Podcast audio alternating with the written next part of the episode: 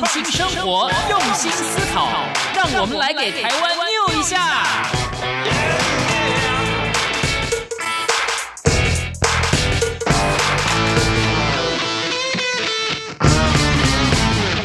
打开收音机，收听健康知识家，可以消耗一大卡。欢迎来到黎慧芝主持的《健康知识家》。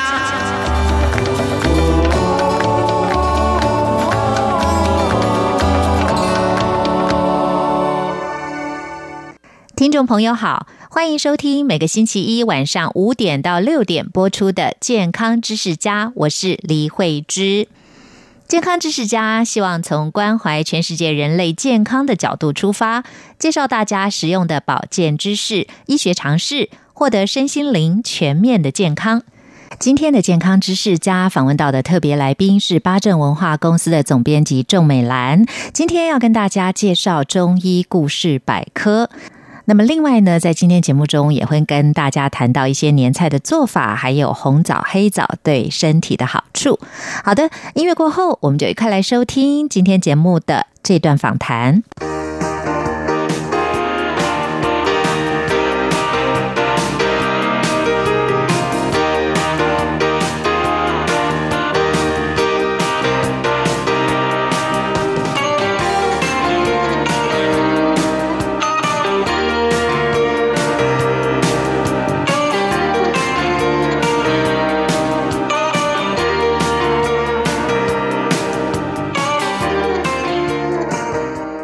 中央广播电台来自台湾的声音，欢迎听众朋友来到今天的健康知识家，我是李慧芝。今天节目我们访问到的特别来宾是听众朋友相当熟悉喜爱的八正文化公司的总编辑仲美兰，我们欢迎美兰，美兰好，慧芝好，各位听众大家好。是美兰今天要为大家介绍由八正文化所出版的，由常宇李曼迪所撰写的中医故事百科。那这本书中呢，有三百则中医故事的小百科，也希望借由今天美兰的访谈呢，能够带领听众朋友从很多里面的典故趣味中认识中医文化的。大智慧啊，美兰这本书您记得吗？我们之前有为听众朋友做一个比较详细的介绍啊。有有有。对，今天我们要把这本书的精华啊，再介绍给听众朋友，因为书的内容实在太多了，我们也没有办法啊一则一则慢慢的说。但是呢，有很多的这个精华，美兰截取出来分享给听众朋友，我想是大家之福哦。尤其是我们知道中医是博大精深的，不但防病治病有效，理论非常的扎实，而且呢。其中许多中医的名词跟由来已久的说法，也包含很多的典故跟有趣的故事啊，我们就一一的来请教美兰。好，美兰，这个中医我们知道，不只是相对于西方医学的治疗方法，我们说中医啊，中国医药那跟西方医药啊，可是你看真的很厉害哦。我们说中医真的是全世界有名响当当的，很多外国人也寻求中医的治疗方式，而且他们发现，哎，中医的治疗方式其实比西方医学有更多更好的一些效果，而且没有副作用。这可以说是一个比较宏观的一个自然哲学，也是当然我们悠久的传统文化。那中医呢，里面有很多的药草啦、方剂，或者是。名词的这个命名啊，都蕴含着很多的文化典故，而生活中的很多传统的习俗啦、成语俗话、文学经典，也都蕴含了中医的思维观点。也就是说，从中医里面所衍生出来的，变成我们日常生活的很多用语典故啊，在文学作品里也很多运用。那么，秦美兰谈一谈呢，这是不是也是你们出版这本书的初衷呢？对。嗯，就诚如刚才慧智聊到的，呃，这些呃内涵呢，其实事实上，呃，我们在出呃中医的书的时候，常常都是针对呃中医的理理论，或是说中医的呃治疗的方法等等的，那谈的可能是呃气血循环，谈的可能是脏腑之间的关系等等，还有关于呃运用汤药，还有针灸。之类的方法。但是呃，看到这本中医故事百科的时候，我呃是被他的三百则故事所吸引。为什么？嗯，因为他在这三百则故事里面做了分门别类，就包括呃谈到了有些名词的由来，有些呃。文化方面的一个陈述，还有就是药草，其实它呃除了运用面之外，它还有很活灵活现的一些传奇故事。嗯，那其中呃更吸引我的是包含了很多的名家，呃名家包含呃各个领域的，譬如说。呃，文史方面的，譬如说，呃，宫廷中的皇后、太皇后、呃，皇帝等等的各个名家，他们如何养生？嗯，那也包含了就是呃，像神医如何治病，嗯，各式各样不同，我呃，不同于以前我们所接触到，可能听闻，但是没有办法详细了解那个。整个故事的历程，还有包含呃，就是治疗的方法，还有包含一些偏方，这些偏方他们的呃运用跟他们的历史由来等等的。所以这一本书里面所谈的这十大领域啊，它涵跨的好像是呃一个从呃从古至今，从各个地方。收集而来的，不管是传说也好，不管是呃真正已经被印证的也好，它增加了很多中医跟我们的亲切感，那也增加了很多我们对呃中医药方面的一个广泛的。呃，广泛而深入的一个接触跟了解，所以我呃我在出这本书的时候，就是以这样的一个哎好玩，大家其实不用呃费很大的呃心力去理解，嗯。那个跟我们丈夫之间，其实我们不见得有这样的一个知识，但是我们可以很轻易的去接受这些故事，听闻它，那有些部分就。可以试试看，有些部分就增加我们很多趣味性的了了解。那这是这本书出来的时候，成为大家呃可以放在床头阅读、轻轻松松的一个概念。对，而且刚刚美兰你提到啊，这个中医故事百科呢，里面有十大重点、十大项目，包括中医百事由来啦、文化中医、华夏药草、名家养生、神医悬壶、名人与中医。文苑医化、中医疗法。名方传奇、杏林点滴这十大类啊，事实上从古到今的这个中医典故由来、奇闻异事啊，这十大类的中医故事百科里面，一次都满足到了大家探索这个知识的好奇心啊。那么，首先我们就来看，我们常常听到中医是悬壶济世，这个在中医诊所里面我们常看得到，在西医诊所里面也一样看得到啊。因为悬壶济世呢，其实就是等于对一个医生的美称了啊。是不是谈谈？悬壶的由来啊，这个我们光看这个字面就觉得好像是不是江湖郎中哈带着一个葫芦，然后这葫芦里面什么药都有啊，感觉是有点这样的一个意味，是这样子吗？对对，嗯，其实我我们在接触这本书之前，在很多的。譬如说电视啊，或是电影啊，或是一些呃书籍里面，其实都有看到过有关于呃拿着葫芦，葫芦里面卖什么药之类的东西。那像呃在呃从古至今很多的神话故事里面，其实很多都涉及药跟葫芦的关系。举个例子来讲，像呃传说中的八仙的呃铁拐李，好李铁拐，他其实就背着一个呃装有灵丹妙药的葫芦。那我们就看到它就是具有这样的一个呃呈现，那知道说，哎，葫芦里面卖药这个从古至今有有这样的一个呃表述。另外还谈到像是《西游记》里面。像那个齐天大圣孙悟空，是。他曾经呃去造访老君的时候，哎，老君不在，结果他就在，对，他就在那个炉灶旁边看到了五个葫芦，那他其实不不分青红皂白就把那葫芦里面的东西吃掉了，结果这是嗯老君他练就的金丹，对，所以这这些都看呃运运用了一些呃传说，也运用了他呃的神奇性。那其实呃当这个悬壶济世的名称被运用出来的时候，其实原有于嗯，原有一个故事。嗯，这故事来自呃晋朝的时候，有一个呃葛洪，嗯，他其实当年因为呃有地方上闹了瘟疫，嗯，所以他在瘟疫的过程中，很多人都束手无策。嗯可是有一天，他遇到了一个呃神奇的老人家。嗯那神奇的老人家呢，在那个巷子里面就开了一个小小的呃药铺嗯，就挂了一个葫芦。那他就把丹药放在这个葫芦的里面，而这个丹药就是呃专治这一场非常呃非常严重的瘟疫。嗯嗯那当呃白天是这样的哦，那我呃他常常会是没有呃就是呃。一天结束之后嗯，他就会把自己咚掉进去，呃，跳进去那个葫芦里面。嗯。哎、就这一幕被当时的一个废厂房这位看到了，嗯。所以非常很好奇啊，就去拜访他。嗯。那拜访的同时，没想到那个老翁就邀请他一起进到的葫芦中，嗯。所以这个故事呢，呃，就增添了这个趣味性。嗯因为一传十，十传百，大家就知道说啊，葫芦里面其实是别有洞天。之后，呃，所有的一个呃表达就呈现在说，哎，其实葫芦就是用来卖药的，卖药悬壶。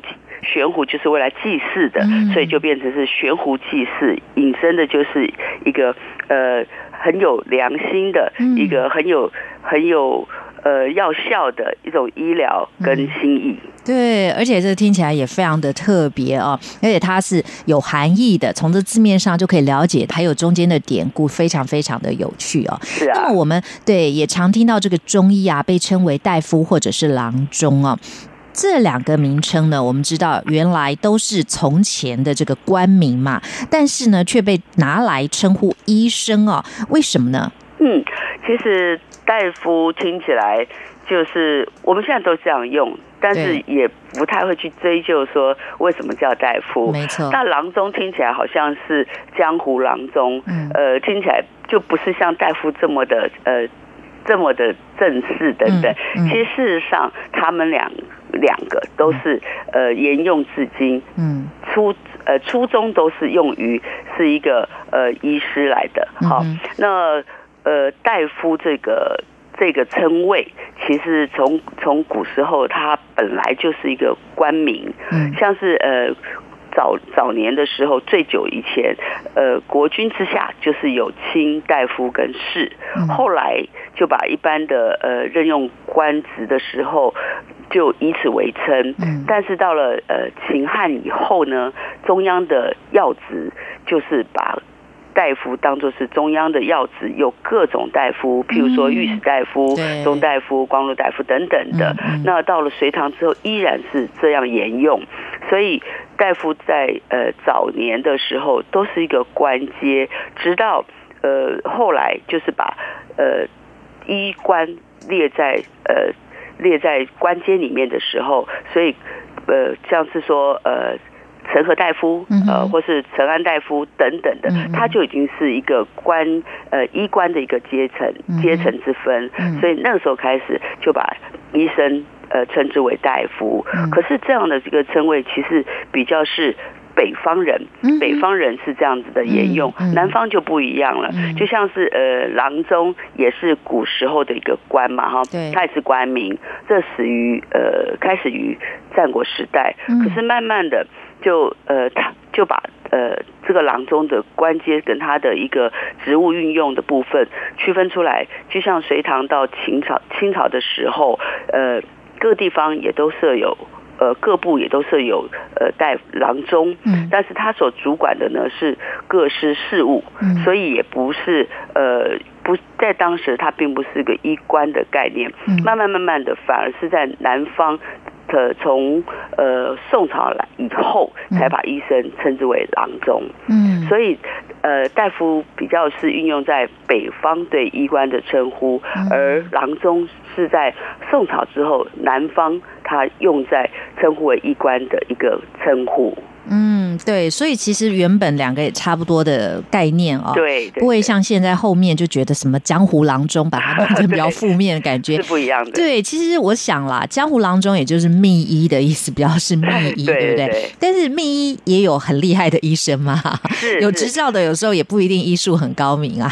这个就是 其实，从古至今都是如此真啊。的，嗯，对，有很很很多很多的医术高超的人，其实是自学而来。对他他不见得具有呃很大的世世俗上的一个呃标准来认同。对，现在来说就是证照要一大堆对嘛，但是他却具有很多的经验对 跟对跟他的一个医术的呈现是，所以我们常说高手在民间，这也是真的哦。是好，那接下来我们谈病入膏肓啊，这个成语啊，通常呢就是讲到病情是比较不乐观的。那么我们也知道膏肓呢，它是一个穴位嘛，哦，所以有时候我们膏肓血痛的时候，会觉得说，哎呀，病入膏肓是不是很严重啊？嗯那用针或者用灸，那么用药都不容易产生疗效了哦。如果说你的这个膏肓的症状已经很严重的话，所以请美兰来谈一谈这个病入膏肓的概念吧。好。谈病入膏肓的概念之前哈，其实相关也有一个故事。嗯那相传在呃春秋时候，有一位呃君王他是晋景公哈，他得了一个重病。嗯。当他这重病呃产生之后，没有一个医生可以治疗，所以他就向秦国去请请意，嗯。就是说秦国你那边有没有好的医师能够呃请他们过来呃我这里帮我治病。嗯。就在呃呃秦怀公他派名医来之前，却呃呃他本身就是进进宫，他就梦了一个做了一个梦，他梦了有两个小孩，呃在他旁边说悄悄话，嗯就是他不梦见的小孩其实不是对他说话，就像他在梦中呃。感受到有两个小孩偷偷的说悄悄话，嗯嗯那这个这两个小孩怎么说呢？其中一个就说：“哎，待会有个高明的医生马上就来了。嗯我看这回我们呃，我们我们难逃嗯。难逃被歼灭的这个命运了嗯。那怎么办呢？我们应该躲到一个呃被找不到的地方。好，那另外一个小孩子说：“哎，这没什么好可怕的，我我我们就躲到那个膏肓，嗯哦躲到那个框的上面，高的下面，是是。然后这样的话，他再怎么样也奈我们不呃无可奈何，就对了。嗯结果后来医生到了之后呢，他就真的就告诉那个呃晋景公，就说啊、呃你的病哦，我已经没有办法治了，嗯因为你的病已经在膏肓这个位置了，嗯我用针灸下去去治疗你，其实是攻不进去的。嗯哼它是一个灸法也进不去，针法也到不了的地方。哦那如果你是吃汤药的话，其实效果也到达不了。嗯意思就是说你无药可救了。嗯嗯嗯就呃呃，金济公听了之后就啊，心里想说，我我梦的真的实现了。嗯他反而跟跟对方说啊，您的艺术真是高明啊。嗯后来就就这件事情就这样子了，他就接受了。嗯那这边所谈的病入膏肓，顾名思义，就是用所有的方法嗯都没有办法到达。没有办法治疗的时候嗯，就称之为病入膏肓。也就是说，你的病已经重到呃几乎是无法救治的地步，无法挽回的地步。那为什么谈膏肓呃的部分是这么的一个重要？对其实，在我们的呃，在我们的背后啊嗯，人人体的背后有一个就是很主宰呃我们全身阳气的督脉，是还有就是贯穿全身的呃膀胱经。是。那如果说呃你的呃病气已经结集在这样的一个位置，嗯。其实表示你的身体整体而言是已经受到了呃，其实它是个整体性，嗯就是说你的整体性已经是气血非常的虚弱，或是你的身体的呃状态是非常的非常的弱的。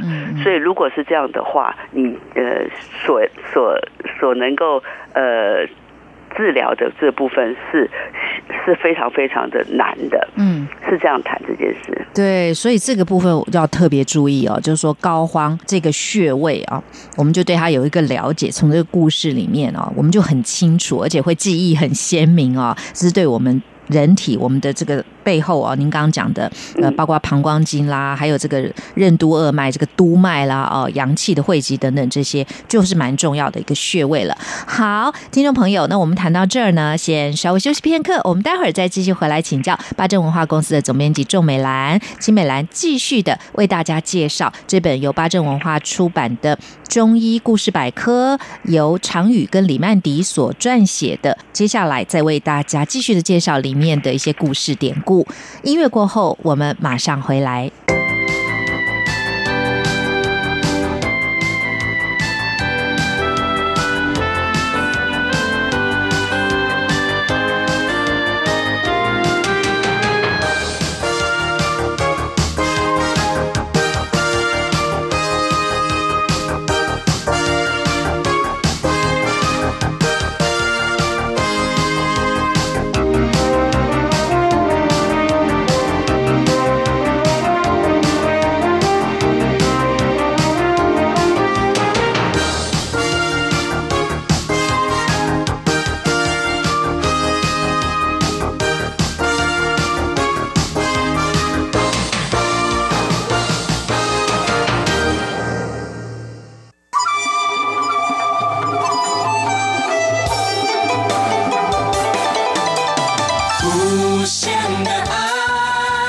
向全世界传开，永恒的关怀，来自台湾之音 RTI。中央广播电台来自台湾的声音，欢迎听众朋友继续的回到健康知识家，我是李慧芝。今天节目非常的高兴，邀请到大家相当熟悉喜爱的八正文化公司总编辑仲美兰。那今天呢，为大家介绍八正文化出版的由常宇李曼迪所撰写的《中医故事百科》这本书里面有三百则的中医故事小百科啊，那么里面有很多有趣的典故，而且呃，在前半段节目里跟大家介绍了有十大类的中医故事啊，包括有文化类的，还有这个中医百事的由来，还有药草，还有名家养生的部分啊。那么神医的这个篇章，还有名人跟中医之间的关系，很多名人他们跟中医都有很多渊源典故，还有这个文苑医话哦，也就是很多的中国著名的小说里面哦，里面谈到很多中医的内涵。那么还有中医的疗法，我们现在甚至常常用的刮痧啦、足疗、拔罐、药浴、针灸等等啊，这些疗法的作用跟原理，还有有名方传奇，就是像一些药方，我们很熟悉的，像是云南白药啦、万金油啦、六味地黄丸等等这些常见的中医成药的由来。那么还有杏林点滴，就是告诉大家在中医里面一些早期的外科手术的一些记录啊，非常非常的有趣。美兰，那接下来再继续请教，接下来我们谈到有一句成语啊，叫做“高枕无忧”。这个原本就是指一切准备妥当，不用担心的意思啊，你就高枕无忧了，从此啊。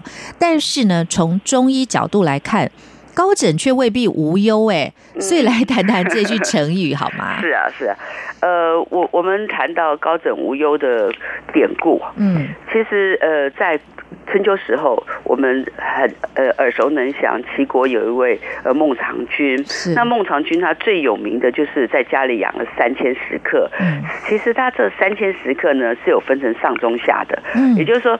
上等的食客呢，每天可以吃到大鱼大肉。哦，出门的时候呢，还付车子给他坐。嗯那中等的呢，就是每天呃会吃到鱼和菜，嗯那就没有什么车子这件事。嗯那下等的呢，只能每天吃蔬菜。嗯那有一天呢，呃，孟尝君有个朋友就介绍了一个叫做冯轩。嗯这这一位到孟尝君来家里来做食客，那呃，孟尝君当然一样的就会问这位介绍人，就说：“哎，你介绍这位呃冯轩来啊，那他是有什么专长呢？”嗯那朋友想一想说：“哎，好像没听说他有什么专长。”这下好了，就是因为他没专长啦，嗯所以那个孟尝君就把他当做是呃下等来对待，也、嗯也就不太理他嗯，每天就是吃着菜，嗯可是。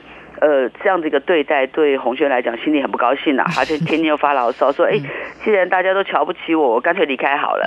那这样话一说啊，嗯，就呃孟尝君就心里想想不不太妥当，就把他从下等就升为上等了，所以呢就送给他呃好吃好喝的东西。那当然说呃呃孟尝君给他吃呃把他当食客，一定是有所用途嘛哈，所以。呃，有一天呢，孟尝君就派呃冯轩去薛地这个地方讨债，嗯，没想到他到了那个地方就跟大家说，哦，孟尝君呃告诉我说，请我来跟你们讲说，你们都不用还钱了，嗯，那这样的一个举动，反而让孟尝君在这个地方得到了一个好的名声，嗯，后来孟尝君被齐国的国君解除了呃相相国的。呃，这样的官位的时候，他回到薛地去住，那在这地方受到很大很大的欢迎。所以在这个情况之下呢，孟尝君就认为说啊，我在这个地方待的很好啊，所以他就很安适。可是没想到有一天，那个冯轩就对他讲说，呃，其实一个呃一只兔一只兔子啊，都需要有三个藏身之处。那你现在呢，只有薛地这样的一个地方不够，所以我。打算呃，让你再有其他的两个地方可以去成为你的呃安稳之处。嗯，那请您现在嗯，先不不不要。有高枕无忧这样安心入睡的这样的心情，等我把呃这两个呃安身之地帮你安顿好之后，你才能够高枕无忧。所以高枕无忧的典故是来自这里。对，而且里面还包含了狡兔三窟哦。是啊，是啊。但是高枕未必无忧，因为我们现在知道头睡觉的这个姿势很有关系啊。如果你枕头太高的话，其实对于脊椎整个来说，不见得是很好的。是没有错。所以这边。所谈到的高枕无忧是一个故事。对，那事实上，在呃，我们呃，在枕枕头的时候，是不是要考虑到枕头的高度跟枕头的硬度？这是需要的哈。就譬如讲说，如果你睡觉的时候枕头垫得太高，其实你身呃，你的颈椎跟你的呃，你的颈椎跟枕头的呃结合处是。是没有办法，嗯，在一定的呃幅度是对自己身体有益的，嗯，也就是讲说，如果你的幅度过高，久了反而会伤害你的颈椎，嗯，那你的颈椎受损之后，可能引起的是呃骨质的增生，甚至压迫到神经、血管等等的。那有的时候严重累积下来，早上起来可能会让人家觉得呃颈部呃僵硬，或是有的时候有头痛、头昏、肩膀呃肩膀酸痛。有的时候像是那个手指麻痹等等的，都是因为呃他的呃循环跟他的神经受到了压迫所引起的。那到底呃怎么样的枕头会是比较适合我们的？以一个呃最标准的一个呃概念来谈，大致是在枕头的高度大致是在八到十五公分左右，好是这样的一个高度。那另外就是呃。软硬度要适中，如果太硬的话，其实你的头跟枕头的接触面反而会变小，这样子会引起你的呃引起我们身体的血液循环。另外就是说，如果太软的话，你也呃就是那个高度会受到影响。所以说呃整体而言，对我们的颈椎到我们的呃身体的一个平衡度是受是会有影响的。所以选择。适当的高度跟软硬度，对我们来讲是很重要的。对对对，适当的高度是重点啊。对，好，那接下来我们讲到这个腊八粥啊，虽然说这个腊八已经过去了啊，但是呢，每年的这个农历十二月初八啊，不管是这个宫廷或民间呢，都会熬煮腊八粥的。我们现在在看到一些佛教的道场啊，也有腊八粥的制作。那么谈一谈这个腊八粥，是不是也是一种调和调理？身体的食物呢？对，呃，其实在中国呃的中医里面，非常非常讲究食疗。没错，嗯，对，而且还跟随着节气哦，比如说腊八，你就应该吃腊八粥啊。嗯，呃，随着节气，而且随着呃当令对。也，就是说，很多的东西，哎，当令是这样的东西。那在这个节气里面，我们如何去运用它的一个融合？嗯也就是说，譬如讲腊八粥有八样东西在里面，它也是调呃整体来谈的是一个呃口感嗯，好、它的效果的一个平衡。嗯那谈到腊八粥，其实我们在中国已经吃喝腊八粥已经有一千多年了。没错，那由来于宋朝，宋朝开始就是每每逢腊八的时候，就像呃刚刚您所说的，不管是宫廷或是民间，其实都有做腊八粥的习惯。嗯那到了清朝的时候，其实喝腊八粥是更为盛行的。嗯有的时候皇帝啊、皇后还会是以一个呃。呃，奖励的方式特别特别，请宫廷里面准备腊八粥去犒赏文武文武官员呐、嗯或是像是嗯呃会请侍从的一些宫女啊喝腊八粥，嗯所以这已经是一个。从宫廷到民间都有的一个流行。那事实上，腊八粥的成分哈，嗯，各地还不太一没样。基本上来讲，它会有八样嘛，嗯像是黄米、白米、红米、小米，还有菱角米、嗯栗子、红仁豆，还有去皮的那个呃枣泥等等。嗯可是呃每个地方不同，像北方有北方的的一些比较独特的东西南方也有南方比较独特的东西，所以它多多少少会有一些不同。但事实上，呃，不管是怎样组合而成的嗯腊八。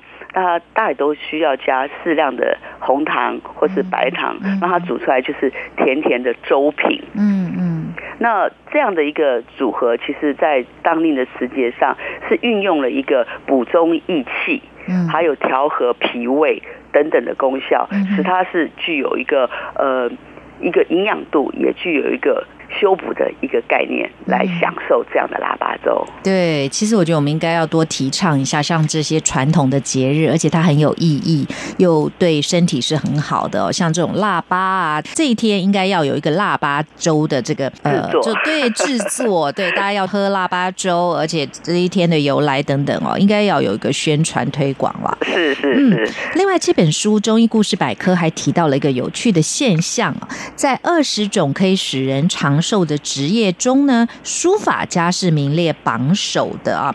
像是呢，著名的书法家啦，柳公权享受八十八岁，文征明九十岁去世，还有现代的书法名人中呢，也大多是很长寿的啊。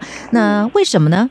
嗯，其实在这本书里面谈到书法跟长寿的概念，嗯是可以从他的文笔当中了解他所要呈现的是为什么。对，就譬如讲说，呃，这边所谈到的写字，嗯其实事实上在写字，呃，从陶冶心性来说对，呃，当你专注于书法的时候，其实呃，你会忘掉很多的俗事嘛。嗯那这是一个概念。另外就是说，你在运笔的时候，你的专心一致跟你的你的气脉的流畅，当然会影响到你书写的一个呈现。嗯。譬如讲，你在写字的时候啊，举个例子来讲，我有个学生，他最近手受伤，嗯。是事实上他是每年都写春联的，嗯，那其实不是很严重的伤，但是他就是觉得这个手的流畅度不够对，所以暂时还没有写。嗯。那事实上，如果要呃你要写出一一一首好的书法的话，你其实在平常的呃练习。的时候，你如何运气，好、如何定心，如何能够专注等等的，都会大大的影响到你的你的书法的呈现。嗯所以他这边所提的是这个，就是说在精神的层面上，这是一个专心一致的。那在呃。呃，身体的一个运用上，其实它是要运全身之气，嗯才能够表现于所所呈现的字。嗯那你在呃这个部分的练习，还包括手背的练习啦、嗯腰力的练练习啦等等的。所以从这个角度来看，它是具有一个强呃强身的功效。另外还有一点就是。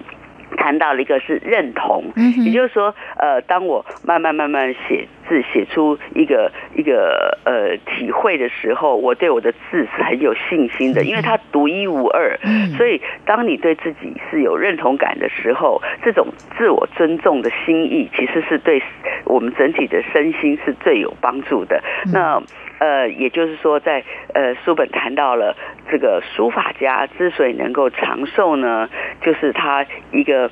体力的一个运用，肌肉的一个运用，心心情的一个稳定度，另外就是一个内心的充实与自我满足的一个呃一个自我尊重感，对自己本身的一个爱惜所带来一个长寿。对，所以这些古人的例子可以给我们做很好的一个模范啊。那另外呢，一个有趣的是，就是美国总统也对中医是有兴趣的，包括这个早期的尼克森总统亲眼目睹了小小银针的神奇作用哦，那就是我们的这个针灸啦。那还有就是雷根总统呢，也以花粉来增进健康。那么美兰是不是谈谈你自己对中医治疗概念的一个想法？也可以跟我们谈一下这两位总统。他们跟中医之间的渊源。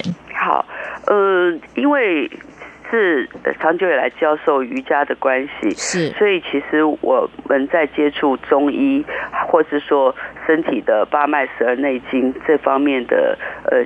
了解会比较多一点。嗯，那呃，相对的，就是说，呃，来学习瑜伽的同学，很多人他可能也都接触，长久以来接触中医或者西医，或多比例上或多或少。嗯，可是呃，慢慢的就是会发现。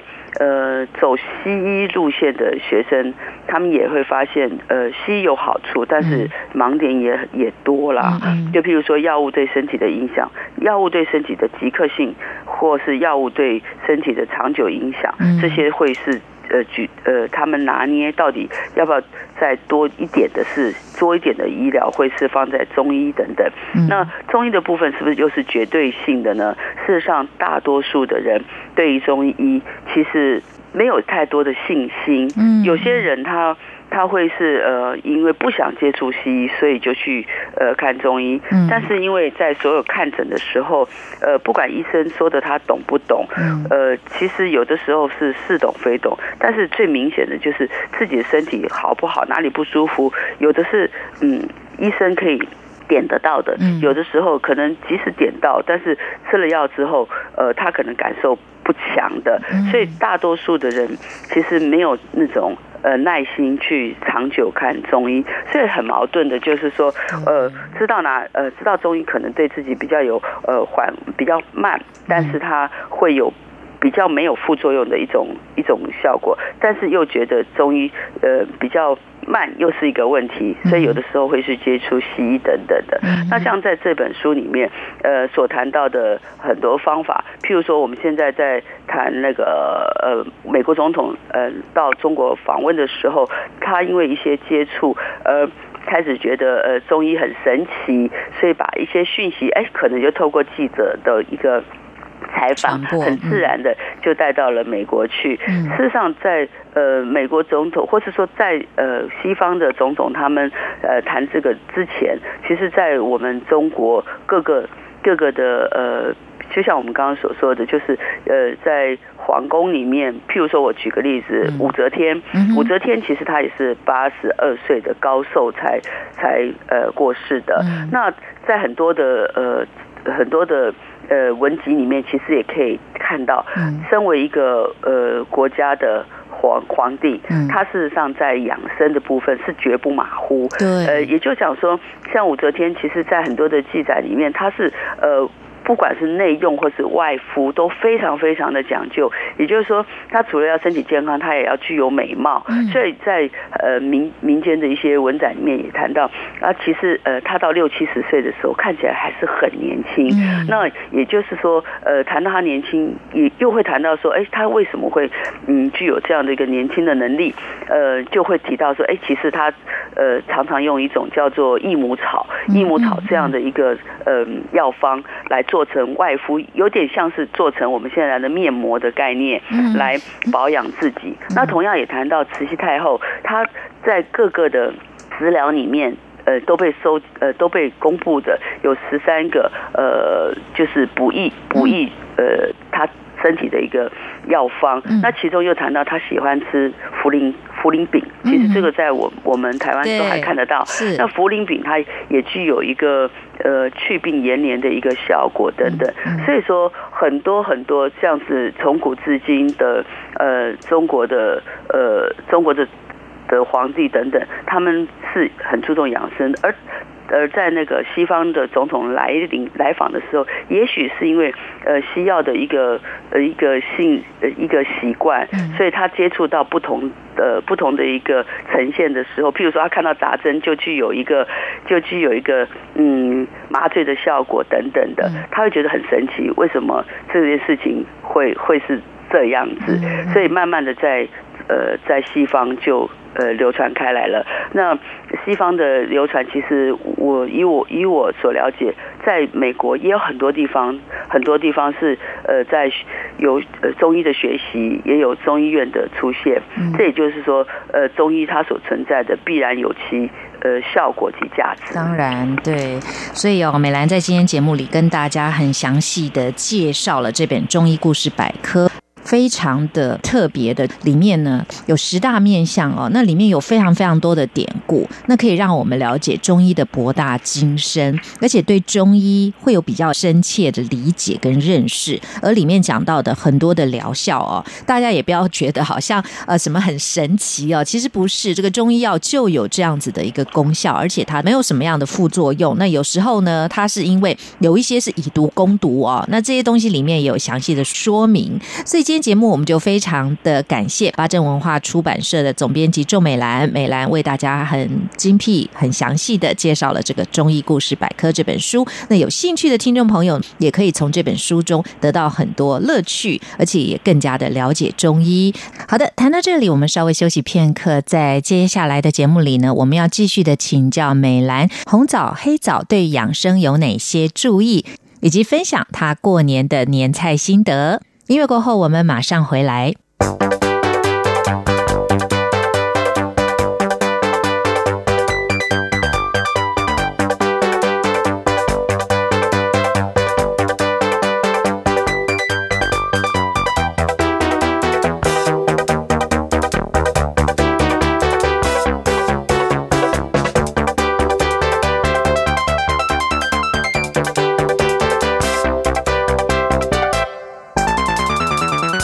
中央广播电台来自台湾的声音，欢迎听众朋友继续的回到健康知识家。那么继续的访问到美兰八正文化公司的总编辑周美兰。各位好，各位听众大家好。对，美兰知道这一集的节目刚好我们是在除夕播出。那么年节啊，每一家都会有一些特色的食物、养生的食品。那有些是特别冬季的时候吃。那美兰有赠送我黑枣，那这个黑枣感觉就是非常的有营养啊。那它的营养价值大概是怎么样？然后是怎么样腌制而成的？滋味也非常的好。要请教美兰。好的，关于黑枣的那个制作，其实嗯有几种。那我我有两个方式，嗯，一个就是我会用中药去熬煮，嗯，也就是说像是十全，那我就会放进呃电锅里面，可能那个量会是呃黑枣一斤。然后一铁的中药，那有的时候我也会放红枣，嗯，那煮一个小时之后，那个呃藻类它会吸的饱饱的那个中药的汤汁，那当然汤汁的部分它就会比平常你在吃食全的时候更美味，嗯，因为里面有非常非常自然的甜味，嗯，是在汤汁的里面，嗯，所以我会把它呃装成一罐一罐的，嗯，譬如说呃。呃，叠好满满的枣子，然后再把汤汁倒进去。嗯，我告诉我的学生说，这个枣子呢是老师特制的养神枣。对，那养神枣顾名思义就是呃，平常的劳顿，如果说呃没有时间好好保养，我情愿让学生就是很轻易的拿到一小罐。呃，养生枣放在桌子边，随时当零嘴吃也可以，随时从那个瓶子里面倒出来喝也可以。嗯所以我跟大家讲，一个礼拜你一定要吃完哦，因为 如果没有一个礼拜内吃完，他们铁定就是放到忘记。嗯，所以很多的学生他其实就是很自然的当做是一个工作中的呃一个休闲时间，呃，慢慢的吃，慢慢的喝，当点心。其实对无无无形之间，其实他的气血循环就带动了人，其实比较。有活力，而且比较能够呃保有一个很很好的气色，所以目前就是这个方式，我就呃影响同学，很多人就是呃吃完了就会跟我问说，哎，老师还有没有在做啊？等等的。那这是一个煮的方式，但煮的方式比较呃特别是，如果放在外面，它真的是不宜久放。那如果要进冰箱，也不是我所乐见的，所以呃保存是一个保存时间比较有限。那另外一种做法就是用泡的。也就是坊间最常用的方式，坊间它会呃像是用那个红露酒，再加上中药，当中药也也可以是呃黄芪、枸杞，还有像是加些加一些那个呃甘草等等比较温和的中药，然后用泡的方式来来来吃这个枣子。那两者之间差距是呃煮的味道其实比较温顺。那呃泡的味道其实比较浓郁而且强烈，所以呃在口感上呃是不同的。但是毕竟枣子的特性就是像呃红枣就是可以养血，那黑枣其实还可以益肾，所以这两者其实可以呃呃都可以运用，看你自己比较喜欢哪种口味。其实都还蛮容易的。对对对，那您刚刚讲到用酒泡的话，它是不是整个就是酒味比较重一点？不会，也不会，不会。其实那个酒是用来提味之用。嗯，好，那如果是泡制之后，它的味道已经不是那么强烈了。嗯嗯，那也就是说，已经自自然慢慢的呃被呃吸收，或是说慢慢慢的它的那个浓度就没有像。呃，你单独喝酒来的那么重，其实不会。是，那这是一年四季都适合吗？还是说冬天比较适合呢？呃，我我就要特别讲到这一点，好多好多人都觉得说，这个真的是要特别特别讲。好多好多人看到枣子的第一印象说会不会上火？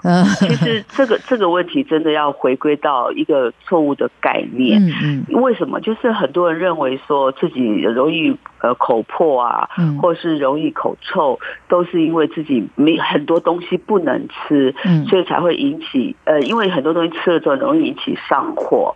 那我就跟大家讲。讲说，其实真正的上火原因一定是消化力不够。嗯嗯，所以你你如果很担心自己上火，你应该要先从生活习惯呃调整开始，譬如说早点睡，然后饮食正常一点，那给你的肠胃足够的休息跟足够的呃适合他吃的东西，包括说不是大大吃大喝或或是不是汤汤水水太多，嗯，反而是有些有益的东西是可以呃透过。呃，把胃肠养好，然后你也可以呃，透过这些东西让自己身体更顺畅一点，或是更有活力一点。所以说，呃，红枣、黑枣到底会不会上火？呃，如果你目前担心，你就先从少量开始吃。嗯，譬如说，哎，你就呃，平常的时候吃个三颗五颗。那如果是这个三颗五颗对你来讲很 OK，你慢慢。呃，你喜欢吃就慢慢的加，嗯。那同时就是调整一下生活习惯。那个上火绝对不是跟食物的属性有绝对关系，嗯，跟自己的你的消化力比较有关系，嗯，还有自己日常作息等等啊。对对对对对，没有错。是，那所以说不用担心，是可以从少量开始吃。对对对，所以这个藻类应该这样，赵美兰的解释是，其他一年四季都是适合的，都可以吃，都可以吃，一年四季，而且有些人身体比较虚寒哦，他其实是要大量吃。哦，这很这很特别，因为虚寒的人，其实譬如说长期吃素的人，嗯其实他不见得不容易上火。嗯嗯，长期吃素人如果把呃把肠胃弄得比较湿冷的话，也就是说他的消化力呃比一般人再弱一点的时候，他吃东西很容易因为消化不良引起上火。嗯，那。相对的一种做法就是说，哎，你其实要减少吃蔬蔬菜的量，嗯嗯，啊，减少水水量，对于你身体能够跟能够去呃吸收的那种量太太多的话，其实湿寒的环境最不利于。食物的消化，所以先从饭多菜少开始哈，去调整自己的胃的环境，同时就是对于那个可以养血、可以滋补的东西，可以慢慢增加。这样子的一个饮食习惯，不但能够改善你的胃的环境，而且可以让你的人的身体变得更为健康。对，所以什么食物哦，它的属性如何，其实也要搭配自己的体质，那好好的对运用，才会达到最佳的效果。对，不要怕，千万不要怕。我遇到好多好多人，就是很怕吃了会怎样，没错然后不敢吃嗯，反而他目前吃的东西对他并不是最适合的，嗯那就很很可惜，嗯错失了一个可以呃改善自己身体健康的方式，反而就是用。旧有的习旧有的习惯跟旧有的观念生活，对身体呃长久以往可能会导致更不好的一个一个健康状态。对对对，除了这个红枣、黑枣啊，像在这个冬天哦，虽然说是冬天，但是今年嗯。大家都有感觉好像是暖冬哦，也嗯。天气没有那么样的寒冷，但是很多人还是会想要吃一些比较热乎乎的东西了哦，因为又加上过年等等这个气氛啦、那美兰嗯。对于这个过年时候的食物，我们的饮食方式哦，你有什么样一些建议呢？哦，对，其实现在时代比较不一样了，很多人都是吃，就是可能是在外面聚餐，嗯，呃，家人聚餐，或是可能就是外汇进来等等的哈、嗯嗯。那以以我的一个过年的习惯，嗯，当然欢聚的时候一定是比呃平常的菜色再多，嗯。但是我通常会考量的是一个均衡，嗯。也就是说，如果我今天有呃有比较多的肉，我一定在肉里面可能加一些呃菜，嗯。或者说我在呃在呃肉类的的烹调的方式上，我就会比较偏向呃卤的啦，然后或是说呃炸的不尽量避免，然后我把它的味道跟颜色做一些搭配。所以以我来讲，譬如说呃现在是暖冬，我还是会吃人参鸡汤，或是说我还是会卤一些牛肉。那我呃也会做什锦菜，啊、嗯。也会呃把一些鱼类的烹调可能做成红烧等等的。嗯嗯。那我会再让让这个这一桌吃起来就是不是油腻腻的，嗯但是呃他们会觉得吃完之后胃是属于舒服的。对，这个是嗯。很重要的一个法则。不，我在想到藻类的问题哦，有人对。认为藻类如果说它中间是有籽的话，是火气会比较大的；如果没有籽会好一点，是这样吗？呃，我倒没有特别去注意这个问题的原因，是因为现在外面有有很多人，他是把籽子挖出来之后，其实是做哦别种方式的嗯嗯嗯搭配。嗯譬如说，你会看到那个蜜枣中间加核桃，嗯或是说呃红枣里面加马吉。嗯，等等的那种对对于我来讲，它可能是一种另类的呃另类的点心。嗯，那当然，呃，红枣夹马吉是一种软呃心太软，嗯是好吃的。嗯嗯，那但是那马吉就是呃，可能需要自己咀稍微再咀嚼一点。嗯那如果是呃蜜枣加核桃，因为核桃坚果类，坚果类油脂够，其实益脑也是不错的。嗯所以我我我情愿看，就是呃上火这件事情，真的不等同于呃这么要担心。因为去了去了呃心是否能够减低他的上火，我也觉得他不是这么的影响这么的大。嗯嗯，所以呃还是自然一点好了，嗯因为你要去用那个中药熬煮红枣或黑枣，其实要去籽是不可不太可能的。嗯，没错没错 因为没错，对，因为它是生的生的东西，你你挖开之后，它其实吸水。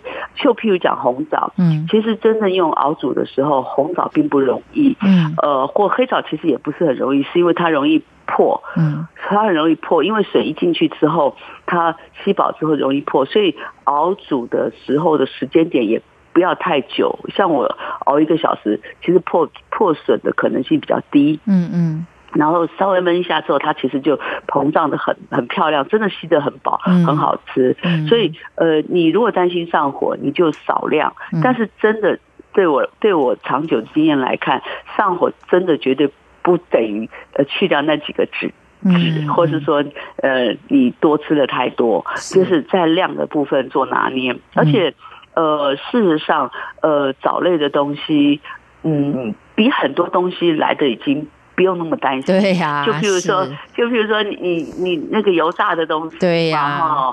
对，或者说你过度烹调，嗯。过度烹调，过过多的那种。